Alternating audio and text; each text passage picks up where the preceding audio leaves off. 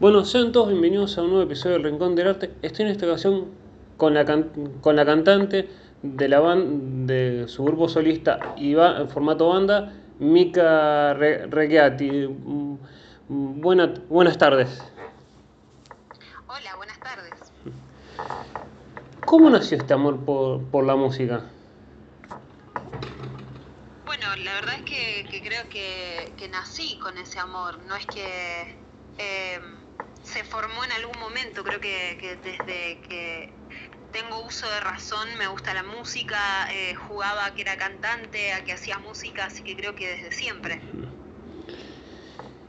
¿Y cómo fue el paso, obviamente, eh, empezar a cantar en un coro, a decidir uno hacer un grupo, digamos, empezar a cantar solo? Bueno, cuando era chica... Eh, estuve por diferentes lados. Cuando era chica estuve en coros, como bien vos decías.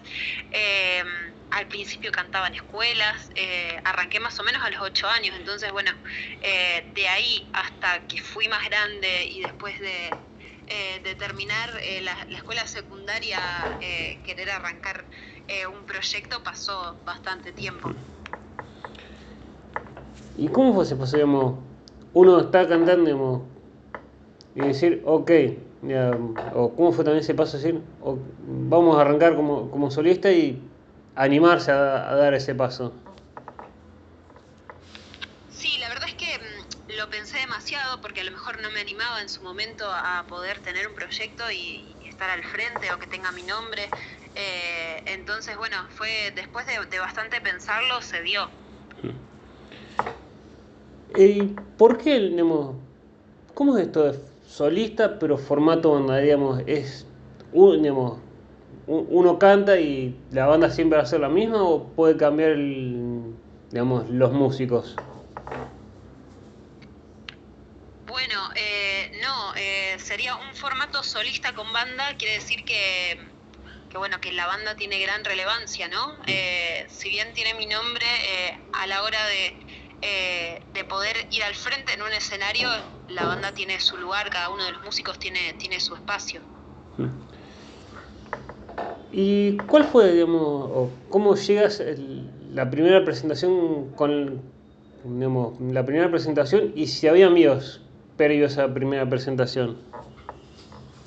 ¿A qué primera presentación te referís? Eh, a las dos, primero en, en el coro y también con, con, con el proyecto? Eh, de chica yo no canté en eh, o sea, estuve, participé, pero no es que, digamos, era eh, mi proyecto de ese momento, siempre canté sola, digamos. Mi primera presentación fue en, en mi escuela primaria a los ocho años, y bueno, después con el set eléctrico eh, habrá sido por el año 2017 más o menos, en, un bar de acá de la ciudad de Rosario, creo que, ya no está más, que se llama Downtown. ¿Y había miedo, debemos decir, que salga todo bien o, uno está tranquilo antes de subirse al escenario? No, la verdad es que creo que, que si no está esa adrenalina, ¿no? O ese cachito de miedo, eh, quiere decir que, que, por ahí que no sentís un poco lo que, que estás haciendo. Eh, así que yo creo que, que, por más que pasen muchísimas fechas, uno siente eh, todo eso, ¿no? sí, a lo mejor cuando va pasando cada uno de, de cada una de las actuaciones o de los escenarios, a lo mejor te vas sintiendo un cachito más cómodo, pero esa adrenalina creo que siempre se siente. ¿Y te sorprendió nada, tener una fecha o algún show en un lugar que dijiste, no puedo creer digamos, estar tocando en este lugar o eh, digamos, sorprenderte del lugar donde estabas tocando? Em, no sé si me pasó con una específica, pero sí a lo mejor de cuando, no sé, arranqué con la banda y decir, bueno, quiero quiero tocar en tal lado, quiero compartir con, tal otro músico, quiero estar en determinado lado y que después se termine dando, eso sí es como que uno dice, wow, eh, qué bueno el, laburo que, se hizo para poder llegar a este lugar. Y para quien te está conociendo por esa entrevista, eh, digamos, ¿te gusta más cantar algún género específico, más rock o algo por el estilo? ¿O sos, cuña, como es Mika Recchiati, set, electrónico, es más, más, el, más de otro estilo, digamos, no tanto, por así decirlo, convencional? Bueno, el proyecto se llama Mika Recchiati Set Eléctrico. Eh, y la verdad es que nosotros, si bien hacemos rock alternativo, fusionamos con otros estilos porque nos gusta a lo mejor eh, enriquecer bastante eh, lo que es el rock. Por ejemplo, en nuestro último disco eh, hay canciones que están fusionadas con rap, con trap, con tango, con folclore. todo lo que sume, la verdad es que lo que estamos buscando ¿no? dentro del proyecto. ¿Y qué para alguien que digamos, sabe de rock, conoce más, por así decirlo, los rock, el rock pesado, el, eh, distintos tipos de rock, ¿qué, se, eh, ¿qué englobaría el rock alternativo? ¿Cómo? Ya, ¿qué, ¿qué, sería, digamos, para alguien que conocemos rock, pero no, no, digamos, no sabría qué sería ser, o qué es el rock alternativo?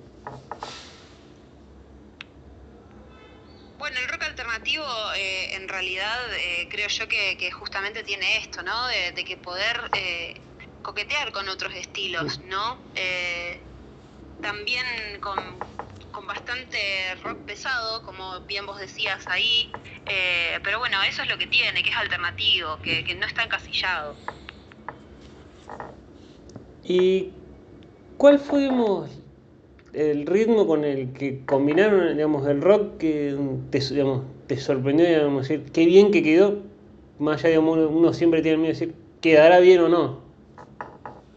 Creo yo que, si no entendí mal la pregunta, eh, con el estilo que, que, por ahí nos sorprendió y que, que no sabíamos o no esperábamos que esté bueno es con el tango que fue también de un desafío, eh, porque uno dice, bueno, tango fusionado con rock, entre otros eh, entre otras cosas, eh, pero bueno, está dentro de nuestro disco, la canción se llama Soy, eh, así que nada, invitamos a, escuchar.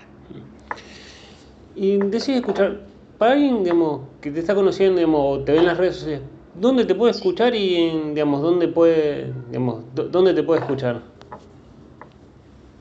Bueno, nos pueden escuchar en todas las plataformas digitales, nos encuentran como Mica Racetti Set Eléctrico y también por redes sociales pueden ver eh, videos, pueden estar en contacto con nosotros. Eh, también nos encuentran como Mica Set y Set Eléctrico, así que están más que invitados. ¿Y cómo fue, digamos, la decisión de armarlo con, eh, digamos, armar tu proyecto solista con banda, digamos, decidiste elegir los músicos o era como, viste un, alguien que les faltaba una cantante y dijiste, no, digamos, a mí me faltaría banda, eh, a, ustedes le, tocarían, le faltaría un cantante, pero que sean individuales y digamos, o digamos, y eran los músicos que estaban en ese grupo. ¿Cómo fue también la formación del grupo? Bueno, no, eh, eso lo, lo busqué yo, digamos, eh, yo más o menos sabía a dónde quería apuntar. Tenía más o menos las canciones del primer disco, sobre todo, eh, lo que se quería hacer, así que nada, lo fui armando con, músicos que, en ese momento estaba en, contacto, ¿no? Después sí, eh, lo que fue el set eléctrico original cambió eh, hasta que se dio lo que es hoy en día, pero la verdad es que sí, que, en ese momento los elegí yo, si se puede decir. ¿Y cómo le llega la propuesta y cómo es ser teloneros de una banda como Las Pastillas del Abuelo, si es que no me equivoco en el anfiteatro. Sí. Em, sí, la verdad es que nos llamaron eh, desde la productora de acá de Rosario y también la gente de las pastillas del abuelo, así que nada, compartimos con ellos cinco fechas el año pasado, así que nada, también eh, muy agradecidos por eso. ¿Y cómo es tocar digamos, con protocolo? Uno está acostumbrado, o no, ve muchos recitales de antes, y, y cómo es ahora, digamos, o en ese momento también eh, tocar con protocolos? ¿Era, ¿Es algo distinto? ¿Uno ya está acostumbrado a tocar y disfruta el de estar arriba del escenario? No, no, la verdad es que no tener a la gente y, que no esté ahí, incluso para, para cosas buenas o malas, ¿no? Que la gente no esté, eh, es bastante difícil, es bastante silencioso todo, no está esa energía eh, de la gente ahí presente. Es como que le falta algo del espectáculo. Totalmente. ¿Y cómo fue, digamos, estar tocando, digamos, eh, tocar mucho y en el 2020 no tener que estar encerrados y no, y no, poder tocar o tampoco, digamos, cómo también, cómo trabaja la, la cabeza de un artista, el estar encerrado y cómo pasó el, eh, digamos, el 2020? y nosotros buscamos de, poder capitalizar el tiempo de, la mejor manera. Eh, nos apropiamos un poco más de las redes sociales para poder llegar a la gente, eh, también con los medios eh, hicimos un, gran trabajo, nos pusimos a cranear el próximo disco que bueno es el que salió hace menos de un mes. y bueno, después más o menos en junio arrancaron los shows vía streamings, entonces de marzo a junio ahí fue, digamos, e-, esa etapa en donde no hubo show, ¿no? Mm. Y para alguien que, va a escuchar eh, el primer disco y el, previo, aviso, previo aviso y, este, digamos, y el disco que salió hace poco, ¿va a encontrar la misma banda o va a encontrar, pues pasa muchas veces en, eh, las bandas o digamos, los artistas van cambiando de disco a disco? Eh, ¿va a encontrar la misma banda o va a encontrar cosas distintas de un disco a otro?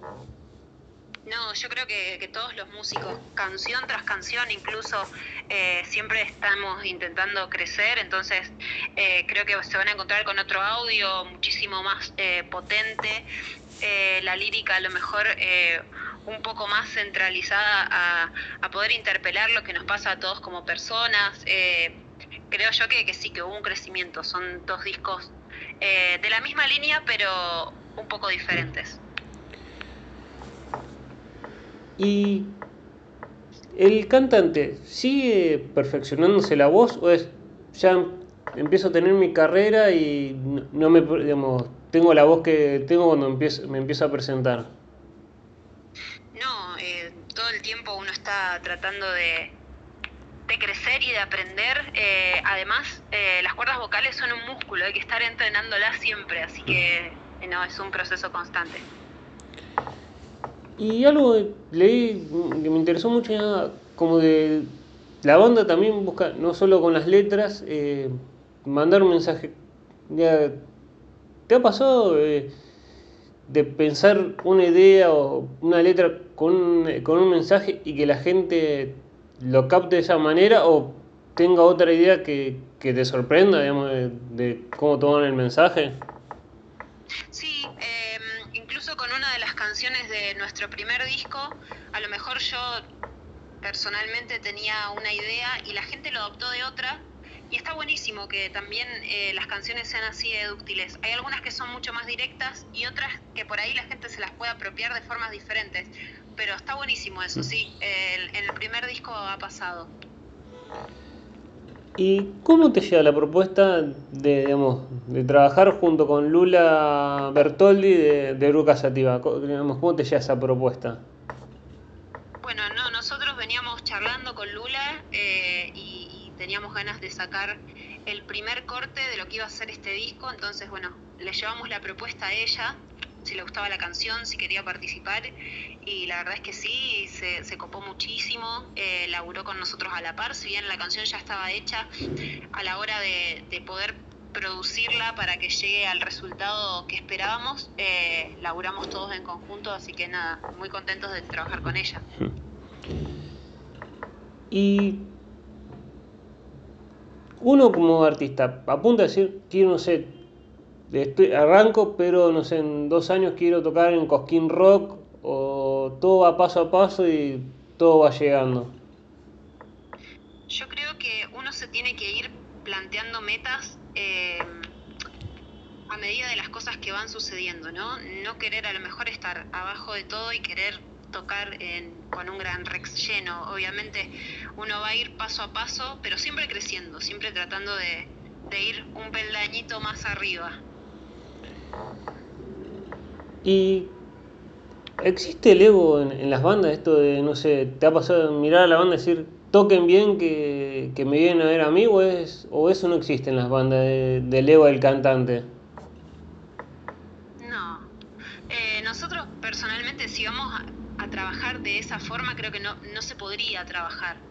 Eh, no, no, la verdad es que es un poco antiguo eso. A lo mejor antes solía suceder o, no sé, o está ese mito también. Eh, pero creo que hoy en día se vive más un, como un, contexto de compañerismo. ¿Y crees que también ayuda digamos, al crecimiento de las bandas o también digamos, la diversidad que ahora hay mucho de bandas, las plataformas digitales, Spotify, YouTube, que antes era más difícil por tener que sellar con una, con tener que grabar un disco, vender el disco y ahora es más fácil para hacer música, obviamente. Eh, poder ser un artista independiente, sí, porque hay más oportunidad de visibilizarnos.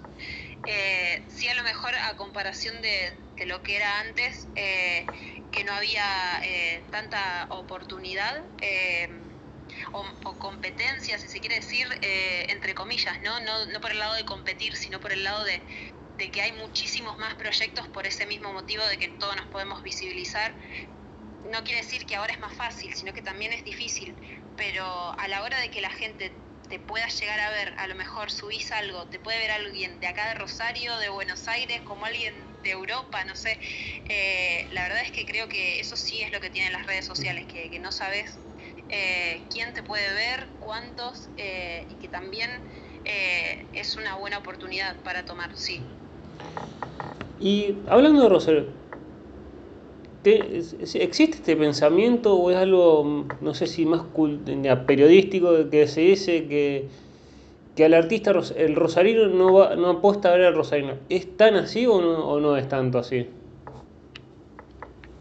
Creo. Yo siempre cuando a lo mejor em, vamos a, otro lado, eh, siempre eh, nos tienen como bien visto de que Rosario es un lugar cultural eh, y si Rosario no, no apostara a sus propios artistas, no se vería que es un lugar cultural, no existiría. Creo yo que eh, si Rosario tiene ese abanico de posibilidades o ese semillero de artistas es porque justamente le damos bola.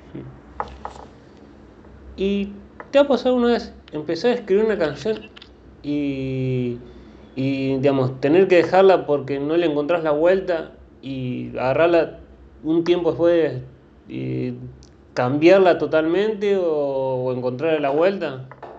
O, ¿A una canción? Sí. Sí, eh, incluso eh, la canción que lleva el nombre de, del disco de, que sacamos ahora era una canción que iba a quedar para el disco anterior, pero que no terminó entrando eh, y la dejé ahí. Después la cambié, la modifiqué muchísimo, le cambié el nombre y quedó eh, esta canción nueva que entró ahora sí en este disco. Eh, ¿Y te ha pasado una vez como, digamos, es algo que también se ha dicho, se dice mucho, digamos, uno se tiene que ir haciendo su nombre, y también acá en Rosario ha pasado mucho, de tocar en un lugar que decís, ¿por qué estoy tocando acá? De decir, me da miedo que me den a patada. Hay un caso, digamos, muy conocido acá en Rosario de un artista que tocó en un lugar y murió en el Café de la Flor. Eh, decir, ¿por qué estoy tocando acá de, sabiendo lo, el lugar que es? No, no me ha pasado, la verdad. Eh, eso que ha sucedido en el Café de la Flor eh, creo que también marcó precedente para que no vuelva a suceder nunca más. Eh, pero no, personalmente a mí no me ha pasado. ¿Y eh, cuál, fue el, eh, cuál fue el, digamos, el tema, no, cuál es el tema que los empiezan a tocar en cualquier presentación y, ya la gente los empieza a corear o empieza a sonar y la, ve una reacción de la gente decir qué buen tema que armamos, disfrutar de, la reacción de la gente? Acción se llama justamente la canción. Eh, forma parte de, nuestro primer disco, eh, cierra nuestro primer disco, eh, incluso es una canción que le da como, como una salida hacia el segundo. Y nada, la gente la adoptó, le gusta, y bueno, eso nos alegra muchísimo también. ¿Y cómo, digamos, ¿Cómo es escribir, escribir una canción? ¿Te agarra una frustración decir, durante la pandemia con, la música, te ha dado decir, y si dejo esto, por, por no encontrar la vuelta o por decir, digamos, por cansancio con la música, o uno lo disfruta más allá del momento que atraviesa uno? No, eh, dejar no, nunca me pasó si uno se frustra, creo que es normal con, con todo, ¿no? Con la música, con, con, lo que sea que a uno, que uno le está poniendo todo, ¿no? Mm. Ya sea un trabajo, un estudio, eh, lo que sea. Pero mm, si bien están esos momentos, nunca se me ocurrió, se me pasó por la mente abandonarlo. Mm. Al contrario, creo que son los momentos que uno tiene que transformar todo para, para salir más fuerte, ¿no? Sí, eh, ¿Te ha pasado una vez cuando arrancaste con, esto digamos, de la banda, algún familiar o amigo te diga, eh, buscate un laburo común porque, porque esto de la música no se puede vivir o, o la familia apoya y los amigos apoyan aunque les haga ruido? No, por suerte tuve una familia que siempre eh, me ha apoyado. Eh, no estoy diciendo que, sea así, que a todos los músicos les, les pase lo mismo, pero tuve la suerte de, tener familia y amigos que siempre me, conocieron cantando o dedicándome a la música y, me quisieron así. ¿Y a te dio miedo de, no sé, o levantar la cabeza o viendo se prenden las luces y sorprenderte de la cantidad de gente que hay viéndote tocar o es uno disfruta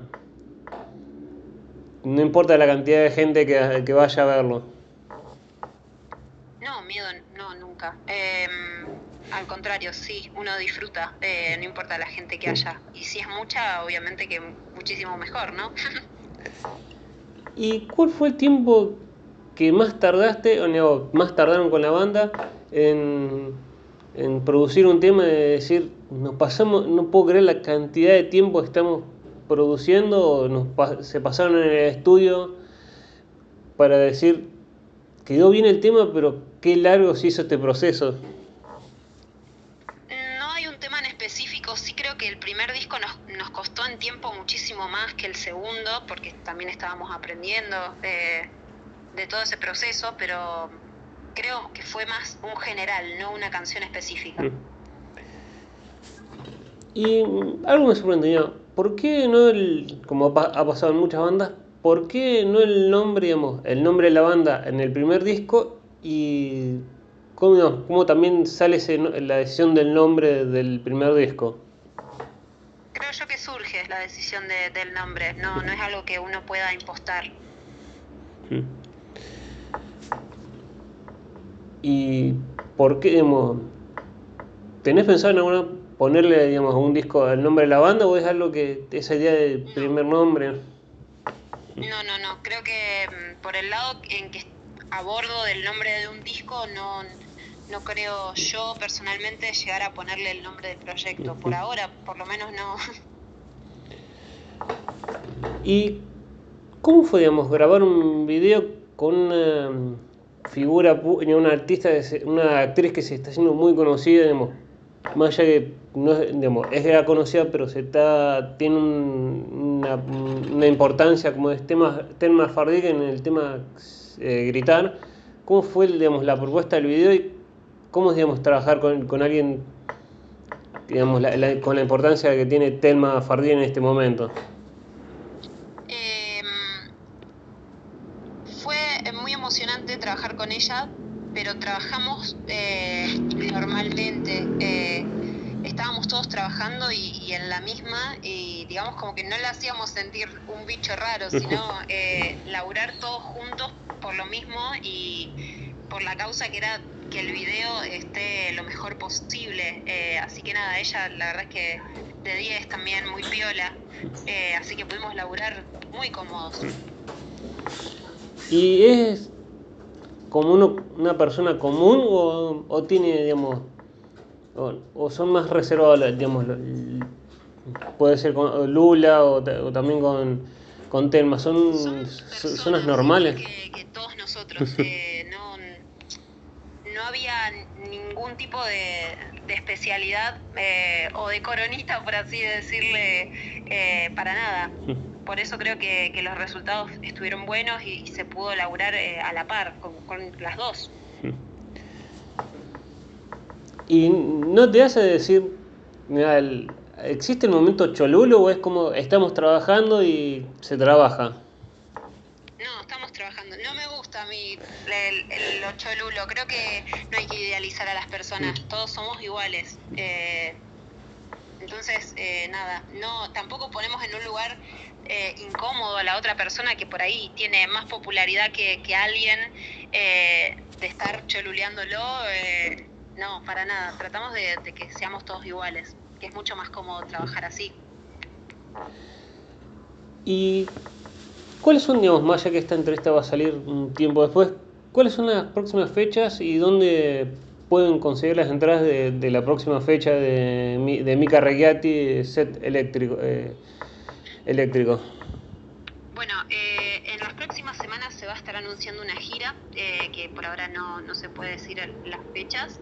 Eh, pero bueno, nada, que estén atentos a las redes sociales, que vamos a estar por algunos lugares del país, obviamente acá en Rosario, Buenos Aires, pero también Córdoba, Entre Ríos, Santa Fe Capital, así que nada, vamos a estar anunciando todo eso. Y ¿Cuál fue, digamos, la provincia o el lugar que te sorprendió decir, no podemos, en, digamos, en tipos, en, en, formato ciudad o provincia, decir, no puedo creer que me estén llamando para tocar de este lado o tener fecha en este lugar? Eh, no, no, no me, de, de decir eso. Eh, no, eh, siempre uno apunta, ¿no? A, a poder eh, tocar por diferentes lugares del país, entonces eh, nada, se siente agradecido, ¿no? No de, uh, no lo puedo creer, sí. sino que al contrario, estamos trabajando para que eso suceda. Y de, eh, ya, digamos, se tiene pensado, digamos, en, las, en, esta gira, ¿se va a presentar solo el, digamos, el disco que salió hace poco o también es temas viejos del disco anterior y también algún tema que podría ser del próximo disco o es eh, ya se tiene pensada la gira, digamos, más allá de la fecha se van a decir un poco, ni a que tener digamos, la idea de qué se va a hacer en la gira. Sí, claro, vamos a estar presentando el, el disco nuevo, pero también eh, alguna que otra canción del disco anterior.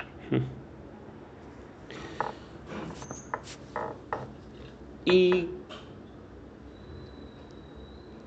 te pasa, eh, digamos, o cómo, cuáles son, digamos, las bandas que te inspiraron o también, digamos, uno es, hace rock alternativo y escucha rock alternativo o eso es más de eh, escuchar otros estilos distintos al que uno produce, por decirlo de alguna manera gusta escuchar de todo, la verdad. Eh, escucho folclore, escucho tango, escucho melódico también, eh, pero si vos me decís las bandas que me influenciaron en cuanto a este proyecto, te podría decir, no sé, eh, Slave, Rage Against the Machine, eh, Red Hot Chili Peppers, bueno, de acá, Divididos, Veruca Sativa, Carajo. Eh, son bandas que, que me gustan mucho. Y uno, digamos, como es artista, saca un disco y ya está pensando en el próximo o es como hago el disco, me lleva el tiempo que me lleve y lo disfruto y después pienso en el próximo o todo el tiempo está pensando en hacer música? No, creo que eso depende de, de cada, de cada músico.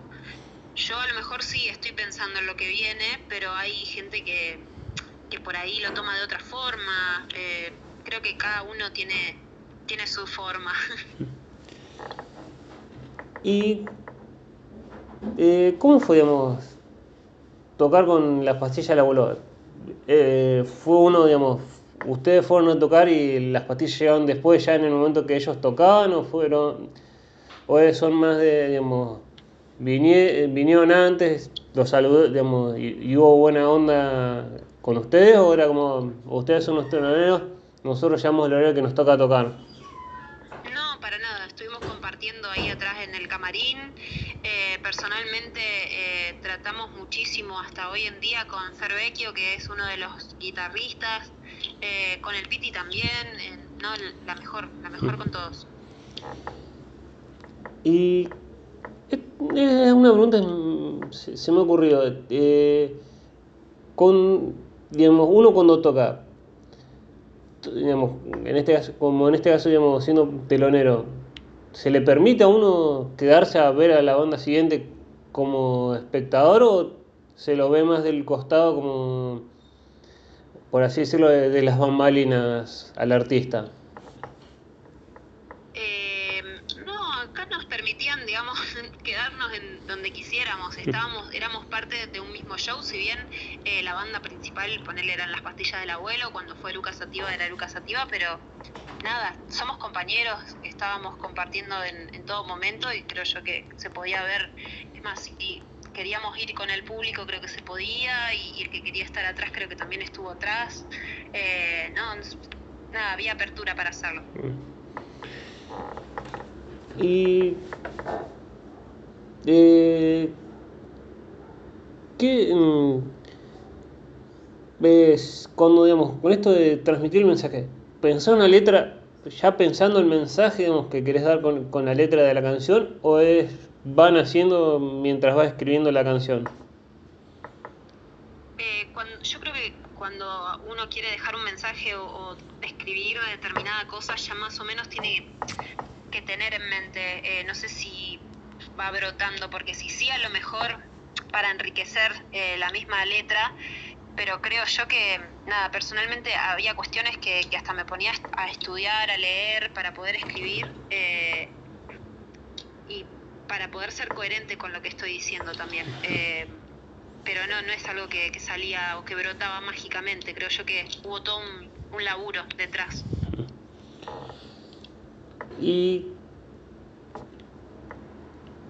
Eh, ¿Hubo más satisfacción sacando el segundo disco o, la satisfacción fue más grande eh, digamos, sacando el primero? Es decir, tanto trabajo tiene uno, da su fruto para poder sacar el disco.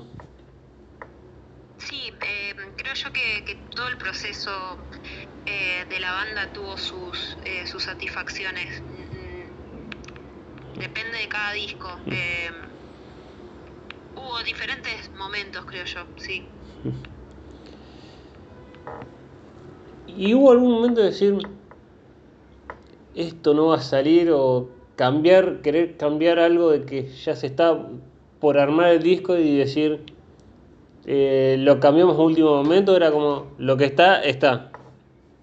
No, eh, cada cosa que se hizo fue pensada, digamos, para que suceda así, ya sea en, cuanto a la música, en cuanto a lo que fue toda la, la mezcla, mastering, en el principio, haciendo las, canciones en sí, eh, todo tenía un porqué, digamos, no, no es que uno dice, uy, no, a nosotros no nos pasó, a lo mejor eh, a otros sí, pero no, creo yo que, cada una de las cosas estaban pensadas por qué estaban ahí. ¿Y uno disfruta más de estar en, arriba del escenario o disfruta también el grabado de las canciones? Tiene su, su lado copado. Eh, creo que no me gusta, yo personalmente no me gustaría dedicarme a una sí y a otra no. Creo que cada una tiene lo suyo y me gustan las dos.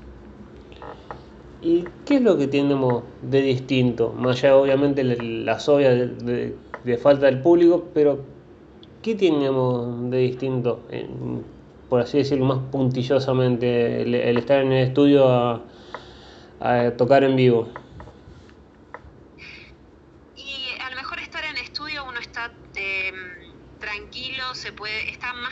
Con la canción, eh, tiene mucho más tiempo de, poder eh, armarla. Eh, en cambio, cuando vas al vivo, ya estás con la adrenalina de la gente, la canción obviamente ya está hecha y uno ya sabiendo qué es lo que quiere transmitir. son dos cosas distintas.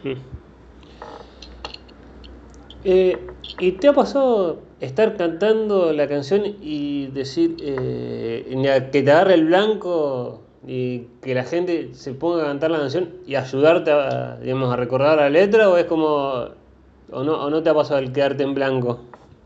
Todavía no me ha pasado lo de la laguna mental, no. ¿Y cómo es esa sensación, digamos, de estar en un escenario y que la gente coree la canción de uno? ¿Lo, lo siente como un orgullo o uno está pensando así? Ok, tengo que concentrarme, eh, sigo cantando y pensando en la, canción que sí, que está armada para ese show. Hay un poco de las dos, porque eh, si bien uno está ahí concentrado para que todo salga lo mejor posible, eh, cuando ocurren cosas así, nada, te da, te da como una cosa linda, ¿no?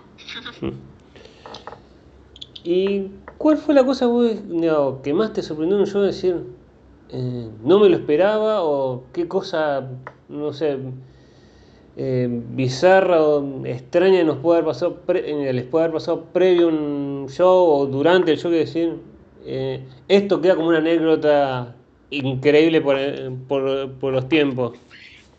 No tengo por ahora anécdotas así como bizarras o, o locas o medias raras. Y ¿Cómo, digamos, eh, ¿Cómo fue el volver a tocar después de, digamos, de, digamos, de estar del tiempo de la pandemia, eh, digamos, del aislamiento, el que se podían volver a tocar los shows? ¿Había ansiedad o era como, ok, ya va a llegar y uno lo disfruta de igual manera? Los shows que se hicieron eh, después de la pandemia, eh, nada, como te había contado antes, se sentía raro, era muy extraño, pero a la vez contento de, poder estar tocando. Eh, y después, cuando más, más o menos a fin de año se abrió con, gente con, reducido, nada, se sentía una gran alegría, la verdad. Justo la, la primera fecha fue con las pastillas del abuelo después de, de la pandemia. Fue como volvemos a arrancar y arrancamos a lo. Si arrancamos, arrancamos. Fue como arrancar a lo grande. Sí, fue lindo, fue lindo compartir con ellos. Y. Eh, con, digamos, ¿Te ha pasado estar tocando y decir, me gustaría digamos, tener un. ser, ser teloneado por algún artista, digamos, Rosarino decir, me gustaría que este que la está rompiendo no haga el pre-show para, para digamos, se haga conocido y que la gente lo conozca? Em, sí, por ahora ha sucedido que, hemos compartido con, bandas eh, rosarinas eh, de que abran nuestro show y demás. Eh, por lo general, tratamos siempre de, de invitar compañeros de Rosario. Y cuando se hace, digamos, digamos el, lo que se llama el, eh, digamos, el telonear un, espectáculo, es se tiene una línea o uno toca lo que, digamos, la música que tiene y no importa, digamos, el, el que viene atrás, digamos, si es distinto género o no. No, no importa, yo creo eso. Mm por lo menos eh, nosotros tratamos de hacer lo que hacemos y, y nada, dejarlo mejor. No, eso es indistinto. Mm. Y te ha pasado, digamos, que alguno, digamos, la, eh, los, eh, digamos, alguien de la banda te haya hecho tomar, darte una, una canción para, para que vos la cantes?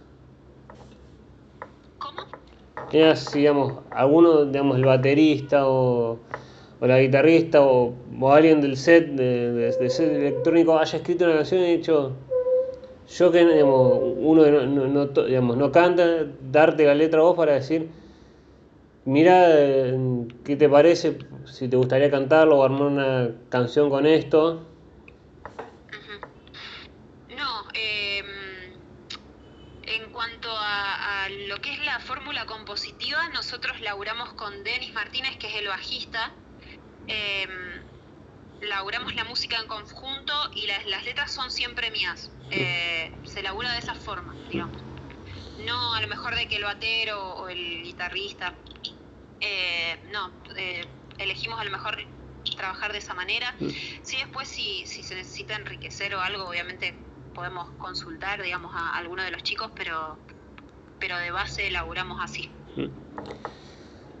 ¿Y cuánto crees que ayudan o, o, o no las redes sociales y cuánto le, da, le das vos de importancia a las redes sociales, en, digamos, en el crecimiento de una red? Em, sí, muchísima muchísimas. Para mí sí son importantes.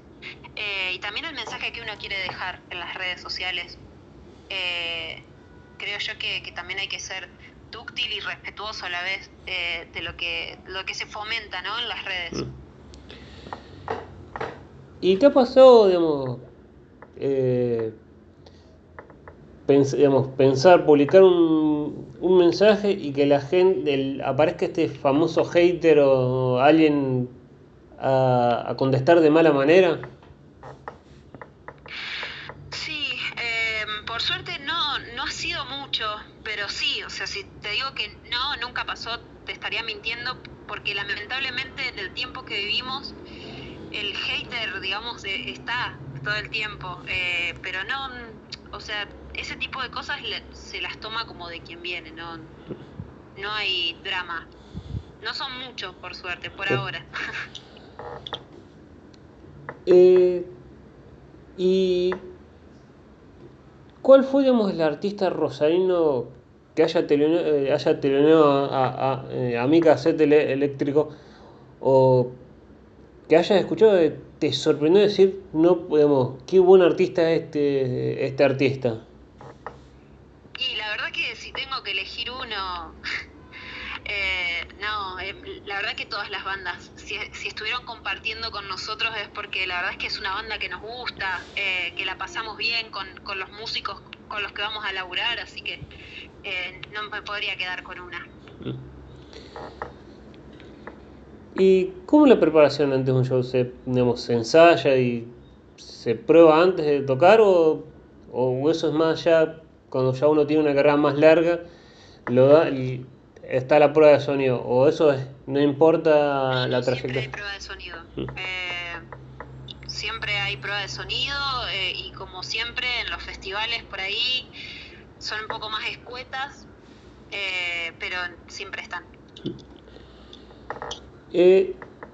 ¿Y cuál sea, cómo armarías vos un festival si te dijeran, arma, digamos, Queremos que Mika Reggetti, eh, set electrónico, eh, arme, arme un festival, ¿cómo lo armarías? Y cuál fue, digamos, si te han invitado a algún festival, eh, cómo te llega esa propuesta y también cuál fue el festival, digamos, que más te sorprendió que te hayan llamado. Bueno, eh, hace, hasta hace poquito estuvimos en el Cosquín Rock nada, imagínate que, es uno de los festivales que, más me gustan. Eh, y bueno, después últimamente también estuvimos acá en Rosario, en la Vigilia Balvinas, que es un festival que se arma todos los años. Eh, y eso lo que tuvo de lindo era que éramos todas bandas eh, rosarinas, estaba La Trova, estaba Mamita Peyote, estaba Cielo Raso. así que nada, compartir con ellos también está buenísimo. Eso es lo que tiene por ahí los festivales, de poder compartir con distintas bandas. Y si te a, armar un, festival, ¿cómo lo armarías vos? Con bandas eh, amigas eh, y que siempre tengan algo para dejar o, alguna sensación linda para, dejarle a la gente. Eh, ¿Y cómo podíamos tocar en Cosquín? Era decir, ok, verlo al lado, no sé, así, eh, no sé, a Silvio y los Perros, alguna banda y decir, eh, ok, estamos tocando en el mismo festival que este o en el mismo escenario que, que ellos, decir, wow, o es como, ok, vamos a concentrarnos que, que, que este es un festival grande y, uno tiene que dar, hacer bien las cosas. Un poquito de todo, eh, tratando de concentrarse para hacer lo mejor posible, pero después eh, se disfruta, sobre todo porque había distintas opciones para la gente, eh, de poder estar con colegas de mucha trayectoria. Después de nosotros, por ejemplo, en el escenario de al lado estaba Fito, también estaba Divididos, en el escenario también de al lado, estuvo Juanse en el mismo escenario que nosotros, entonces, nada, lindo, lindo para disfrutar. ¿Y cómo se hace, digamos, uno para, después de tocar, digamos, uno tiene la adrenalina y disfruta del show, ¿cómo se hace uno para volver, digamos, bajar del escenario y decir, ok, vamos a, relajarnos, a volver a hacer, eh, vuelve a, a ser uno, digamos, no- sin tanta la adrenalina del show? Eh, personalmente, después de, de, de cada show queda un poco manija, pero nada, es, es medio mecánico. Uno baja y, y ya es una persona normal. No, no- no es tan difícil ese proceso de quedar tan arriba y decir, no, no, bajo. Quedo, quedo muy arriba en el sentido de que si termino tarde, a lo mejor no puedo dormir después, o me duermo tarde, pero nada, vuelvo a ser una persona normal. ¿Y crees que con el crecimiento del feminismo se le ha hecho mucha más bola o ha crecido más el, digamos, las cantantes y también los grupos de, de- de mujeres? Sí, y está buenísimo que eso pase. Mm. Sí, sí. Eh, que siga pasando para que muchas otras compañeras puedan seguir teniendo espacios. Eh, y si te dijeran, mira, viniera el productor o alguien para decir, te damos gira con tal artista, ¿con quién te gustaría, con quién te gustaría hacer gira en, conjunto? ¿O uno va disfrutando el camino y con quién dirías, con- digamos, firmarías así o uno también piensa, disfruto la gira propia y no, no tanto ser a veces también telonero de uno, de un artista. ¿no?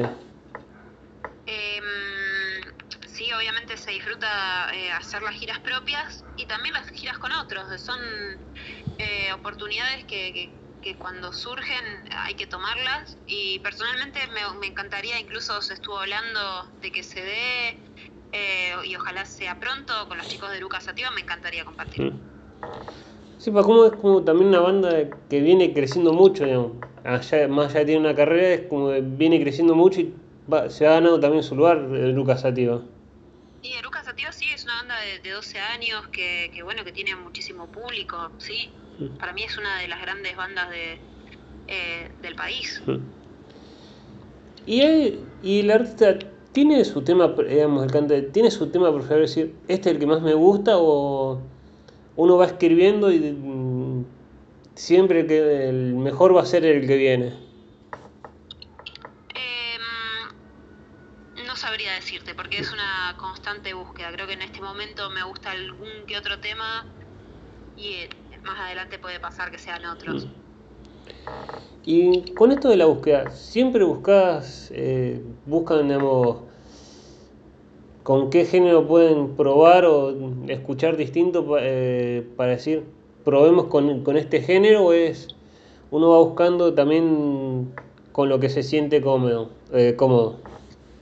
Poco de las dos también. eh, creo que mm, nos sentimos obviamente más cómodos con determinados géneros, eh, pero bueno, siempre también se está buscando in- innovar, eh, así que nada, creo que va surgiendo también un poco.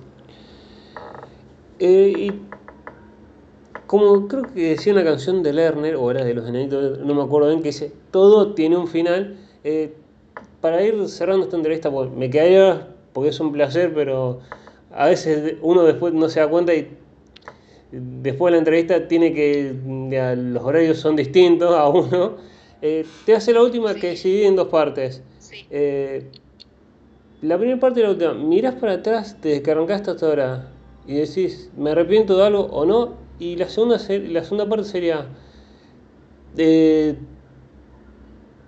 ¿qué le dirías a alguien que por un prejuicio o algo no se anima a cantar o a hacer música? ¿Qué le dirías vos para que se anime? Eh, bueno, con respecto a la primera, creo que siempre es importante mirar para atrás, no olvidarse de las raíces eh, y también que siempre por H por B se, marca un crecimiento, entonces está buenísimo mirar para atrás. Em, y después, ¿qué le diría a alguien que, tiene que le tiene prejuicio, digamos, no, yo creo que en estos tiempos eh, hay que animarse, eh, todo lo contrario, no veo para nada tener que guardarse por la opinión de, de demás, va a haber siempre gusto para todos, espacio para todos, así que habría que largarse y, y cantar nomás. Mm. Bueno, gracias Mica por permitirme entrevistarte y por esta gran charla que salió. No, por favor, gracias a vos por el espacio que es tan importante por para las bandas. Y bueno, nada, hasta la próxima.